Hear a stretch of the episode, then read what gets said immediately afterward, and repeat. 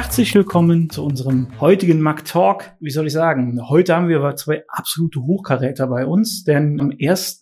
April 92 ist etwas passiert. Die Magellan wurde gegründet und ja, wir haben quasi keine Kosten und Mühen gescheut und zwei der Gründungsmitglieder der Magellan zu dem heutigen Mac Talk eingeladen, um einfach mal ja zu berichten, 30 Jahre Magellan, wie ist es passiert, was ist passiert, was ist entstanden, wie hat sich auch was verändert. Also auf jeden Fall ein, zwei interessante Themen, gespickt mit ein, zwei Anekdoten. An dieser Stelle ja, übergebe ich an Herrn Weller. Bitteschön. Vielen Dank für die Einladung. Uli Weller, Baujahr 64 und in der Tat Namensgeber und Mitgründer unseres Hauses und äh, ich kann es selber noch nicht fassen. Wir haben 30 Jahre mal geladen auf dem Buckel. Äh, danke, Uli. Hendrik Sauer, mein Name. Ähm, ebenso wie mein lieber Freund, der Uli, seit 1991 dabei. Wir haben das gegründet, das Unternehmen, vor vielen Jahren. Ähm, wir hatten damals gar nicht die Vorstellung, dass wir dieses Wachstum, wie wir es jetzt hingelegt haben, auch hinlegen würden. Wir wollten einfach mit den damaligen Gründungskollegen einfach mal anfangen, unter Freunden ein Unternehmen ähm, aufzubauen und ähm, ja, neue Themen besetzt. Wir waren alle technologieaffin und haben ja, die, die, die damaligen Technologien stetig ähm, mit beobachtet, weiterentwickelt, für unsere Kunden neue Lösungen, neue Wege aufzeigen wollen. Das war so der Gedanke der Magellan. Und wir waren recht altmodisch in unserem Ansatz, weil zwei Hauptgründe, an die ich mich noch sehr gut erinnern kann, für das Entstehen, für die Gründung des Unternehmens waren Herstellerneutralität und kundenfokussiertes Arbeiten in unserem Metier. Daran kann ich mich sehr, sehr gut erinnern. Und ich denke mir, wir sind auch uns bereits 30 Jahre in dieser Idee treu geblieben. Ja, Kundenorientierung kann ich absolut ähm,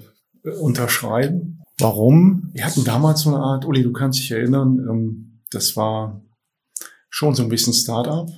Die wenigsten wissen es, wir fingen ja an über eine Autowaschstraße. In Garagenfirma, ja. Also ja. quasi, ähm, wir hatten eine Garagenfirma mit fünf Kollegen, mit den drei anderen Gründungsmitgliedern. An der Stelle möchte ich sie auch erwähnen. Den Christoph Zehren, den Werner Weber und den Matthias Wilde. Richtig.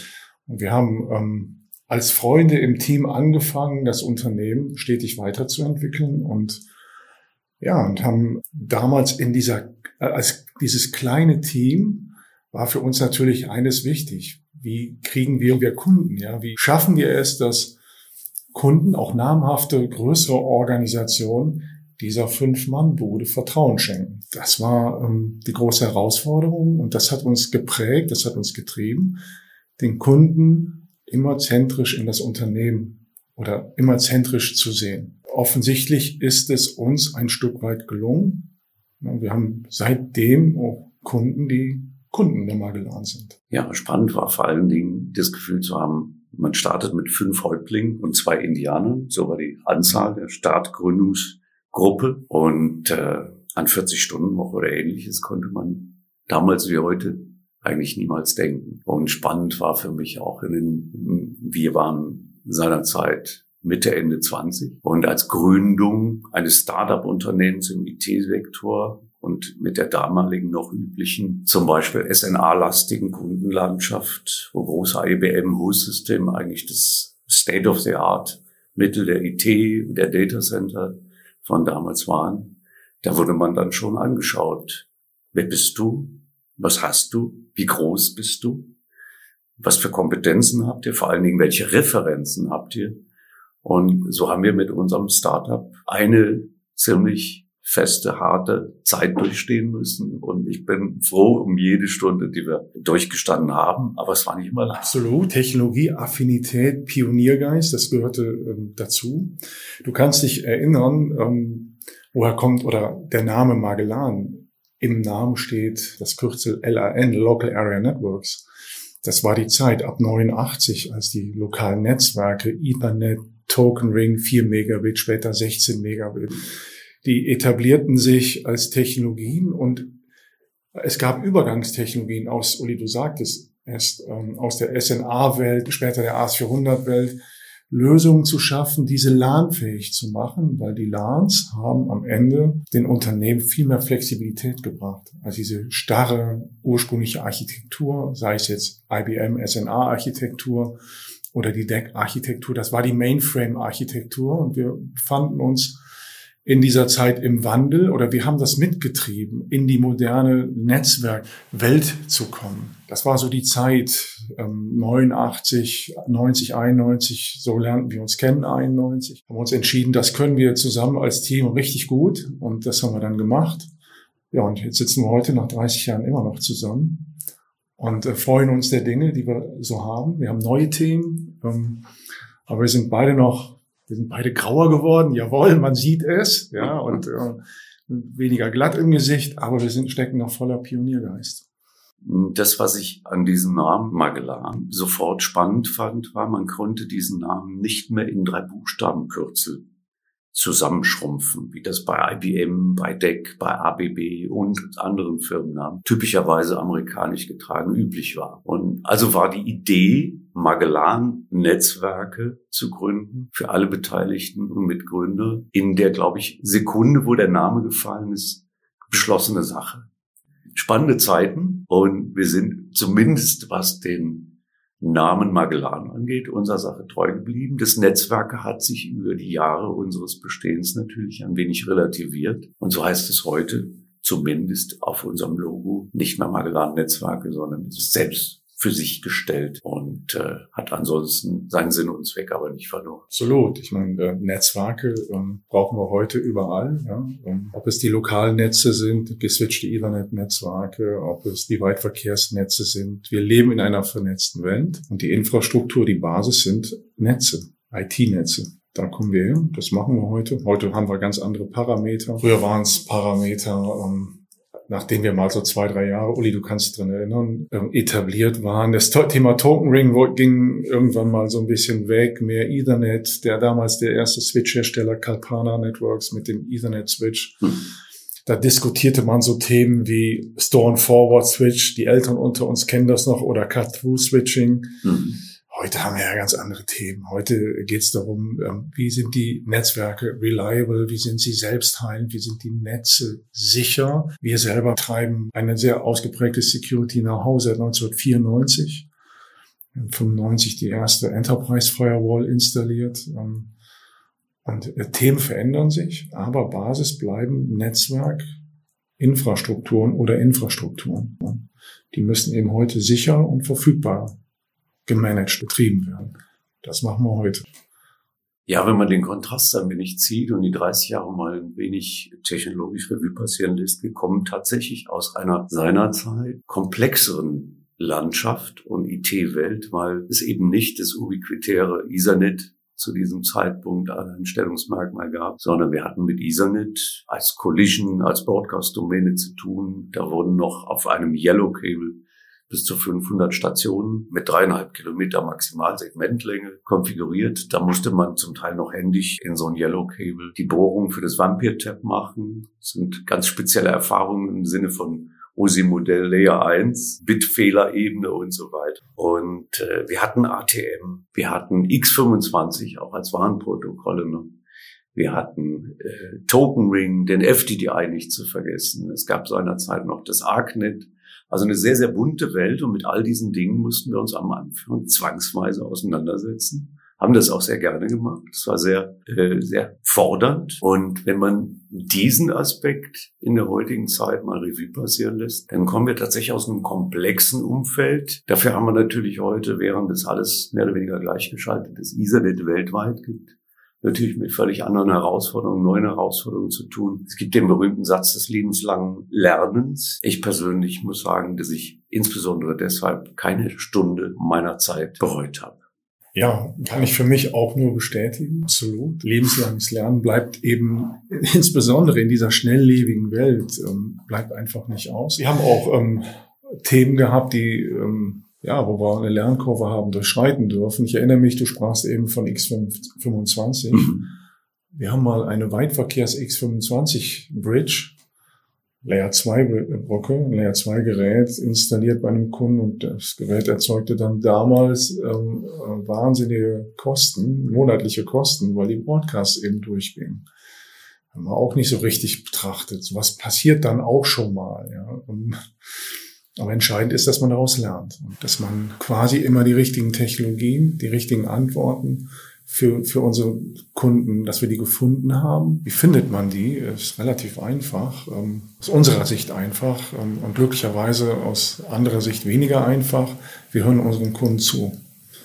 Ja, wir gehen zu Kunden, zu unseren Interessenten und hören, wo ist der Schmerz und denken nicht in Lösungen, ah, das Gerät, diese, dieses Produkt, diese Software wollen wir verkaufen. Wir denken das ganzheitlich. Wie können wir für den Kunden Lösungen entwickeln, die Mehrwerte, die einen Teil der Wertschöpfung des Kunden darstellen. Wie können wir das tun? Das hat uns immer begleitet. Das wird auch der Weg der Magellan für die Zukunft sein. Mir fällt beim Thema X25 eine sehr interessante Episode ein, eine sehr amüsante äh, Geschichte. Wir haben tatsächlich es geschafft, in der quasi Europameisterschaft im Sinne von LAN-WAN-Bridging als erster in Europa eine X25 Token Ring Bridging Lösung aufzubauen. Was uns technisch absolut gelungen ist, das was wir auch seinerzeit in diesen äh, Jahren eben nicht auf dem Schirm haben. Du sagtest das äh, vorhin schon. Daher kam ich drauf, ähm, die Kosten und die Geschwindigkeit, mit der wir früher im DATXP-Netzwerk eine Verbindung zwischen einem Standort A und B herstellen konnten, die lagen dann bei 9,6, 32 Kilobits pro Sekunde. Und wenn man mit heutigem Blick darauf schaut, dass man Datenpakete, Token-Ring-Pakete über eine 32 Kilobit Verbindung übertragen möchte, dann fällt einem mit etwas Rückschritt äh, auf das wesentliche Bild dann schnell auf. Moment mal, wie viele Pakete pro Sekunde kann ich mit einer solchen Brücke oder mit so einer Routing Bridge denn letzten Endes übertragen? Das heißt, technologisch Europameisterschaftstitel gewonnen, aber praktikabel, no way, zu langsam, zu teuer. Und das gilt eigentlich für die ersten Stunden einer Magellan äh, zwangsläufig mit als, als Lernepisode und als als Lehrgeld ein. Ja, das ist ein schönes Beispiel, ähm, innovativ zu sein, Dinge nach vorne zu bringen. Wir haben 1999 unser Network Operations Center gebaut und seit 2002 im 24x7-Modus, weil wir haben damit auch innovativ auf Kundensituationen reagiert. Wir betreiben seit 2006, äh, haben wir Managed Security, Managed Firewall Services, Managed ERM Services im Unternehmen. Wir äh, haben glaube ich, schon einige auch innovative Meilensteine mitsetzen dürfen. Ich denke an einer der ersten 10 Gigabit Backbone-Systeme 2001 stadtweit, die wir gebaut haben. Dann äh, Speziallösungen im Bereich Monitoring, Visibilität zu erzeugen für die äh, Mobilfunkcarrier. Ähm, also das dürfen wir schon von uns behaupten, dass wir innovativ sind, dass wir uns immer auch damit beschäftigen, was, wo können wir Mehrwerte auch erzeugen, wo können wir unseren Kunden helfen. Und diese Liste ist jetzt doch sehr lang. Also wenn wir das jetzt mal ein bisschen die heutige Zeit überführen würden, dann würden wir, Uli, glaube ich, noch drei Stunden sprechen. Aber damit wollen wir auch die Zuhörer nicht langweilen. Ähm, aber das kann man schon sagen im Ergebnis. Innovativ zu sein, ähm, sich Gedanken um den Schmerz des Kunden zu machen. Das, glaube ich, darf ich behaupten, das zeichnet uns aus in der Magellan. Ja, ich saß jetzt hier gebannt, weil ich habe jetzt auch fast meine 15 Jahre, aber man hörte dann trotzdem immer so die verschiedensten Sachen und so weiter. Darum, ich hatte mich auch eigentlich vorbereitet natürlich, ein paar Fragen rausgeschrieben und und und und und, aber naja, die waren eigentlich zweitrangig, weil ihr habt eigentlich schon alles wunderbar beantwortet. Ich fand es einfach sehr interessant und ich sage mal so, ich durfte ja ein, zwei Sachen davon miterleben. Es war schön technisch, aber ich erinnere mich auch schon an ein, zwei Anekdoten, wo ich etwas schmunzeln musste. Und ich glaube, wenn ihr mal ein bisschen die Zeit Revue passieren lasst, so die ersten 15, 20 Jahre, ich glaube, da war auch das ein oder andere dabei, wo man wirklich hart lachen durfte. Und vielleicht habt ihr da auch noch mal ein, zwei kleine Anekdoten, um zu zeigen, dass wir nicht nur Technik können, sondern dass wir auch, äh, wie soll ich sagen, herzhaft lachen können.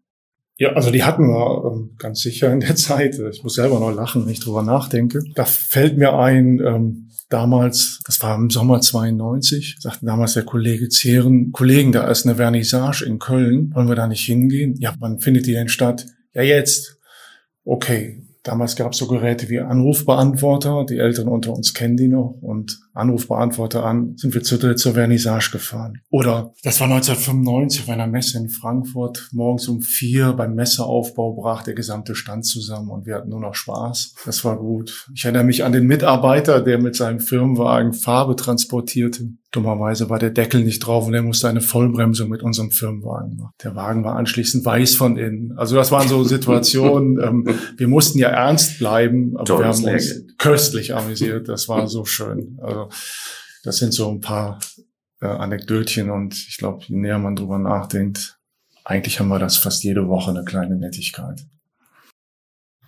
Harte Zeiten und auch schöne Zeiten und äh, den Humor, glaube ich, haben wir uns in den 30 Jahren nachweislich auch beibehalten. Das müsste man natürlich jetzt die Kollegen und Mitarbeiter fragen. Aber ich freue mich bis heute noch an der Tatsache, dass das im Zwiegespräch mit unseren Kollegen bis heute auch noch genauso wiedergegeben wird, was mich sehr, sehr glücklich macht. Ja, es klang auf jeden Fall sehr, sehr spannend und sehr, sehr amüsant. Ähm, jetzt haben wir etwas gelacht, etwas über die Technik von damals gesprochen, aber die ersten 30 Jahre, sagt man ja, die nächsten 30 Jahre folgen ja noch. Was seht ihr denn da? Wo geht die Reise der Magellan hin? Es gibt ja immer diese ein, zwei Fokusthemen, die momentan wirklich sich an ankündigen oder dementsprechend wirklich sehr, sehr präsent sind. Was glaubt ihr, wo da was wo die Reise hingehen könnte oder wo die Reise hingehen wird und vor allen Dingen auch, wie die Magellan sich damit aufstellen kann. Wir sind ja mitten auf einer Reise, auf einer Reise der Digitalisierung und der Automation und zwar in der gesamten Gesellschaft weltweit. Und ähm, da spielt jetzt aus unserer IT-Security-Perspektive und äh, wenn man so will, Infrastrukturperspektive spielt das Thema Cloud eine ganz massive Rolle. Cloud, Cloud Security darum entstehend Managed Security Services. Das wird stark auch getrieben durch komplexere Bedrohungsszenarien, durch Fachkräftemangel. Da gibt es äh, einige Treiber, die ähm, das befeuern, wo wir uns für qualifizieren müssen. Das haben wir getan, wo wir auch unser Zukunftspotenzial sehen. Also wir glauben, durch starke Automatisierung, durch Cloud Services, durch Security Services hier perfekt für den Markt, für die Zukunft aufgestellt zu sein. Wichtig an der Stelle ist, und jetzt springe ich zurück auf 1992, Kollege Weller, meine Wenigkeit, wir sind damals mit Netzwerkanalysatoren durch Deutschland gefahren und haben Netzwerkanalyse betrieben. Tokenring, Ethernet, Warnanalysen haben wir gemacht. Warum? Wenn man weiß, was über das Kabel, über den Äther geht, wenn man das sichtbar macht, visibel macht, dann kann man auch auf etwaige Probleme und jetzt wieder die heutige Zeit bezogen auf Angriffsszenarien viel besser reagieren. Visibilität ist das Stichwort. Das, was du gerade sagtest, hat tatsächlich einen, einen riesen Stellenwert.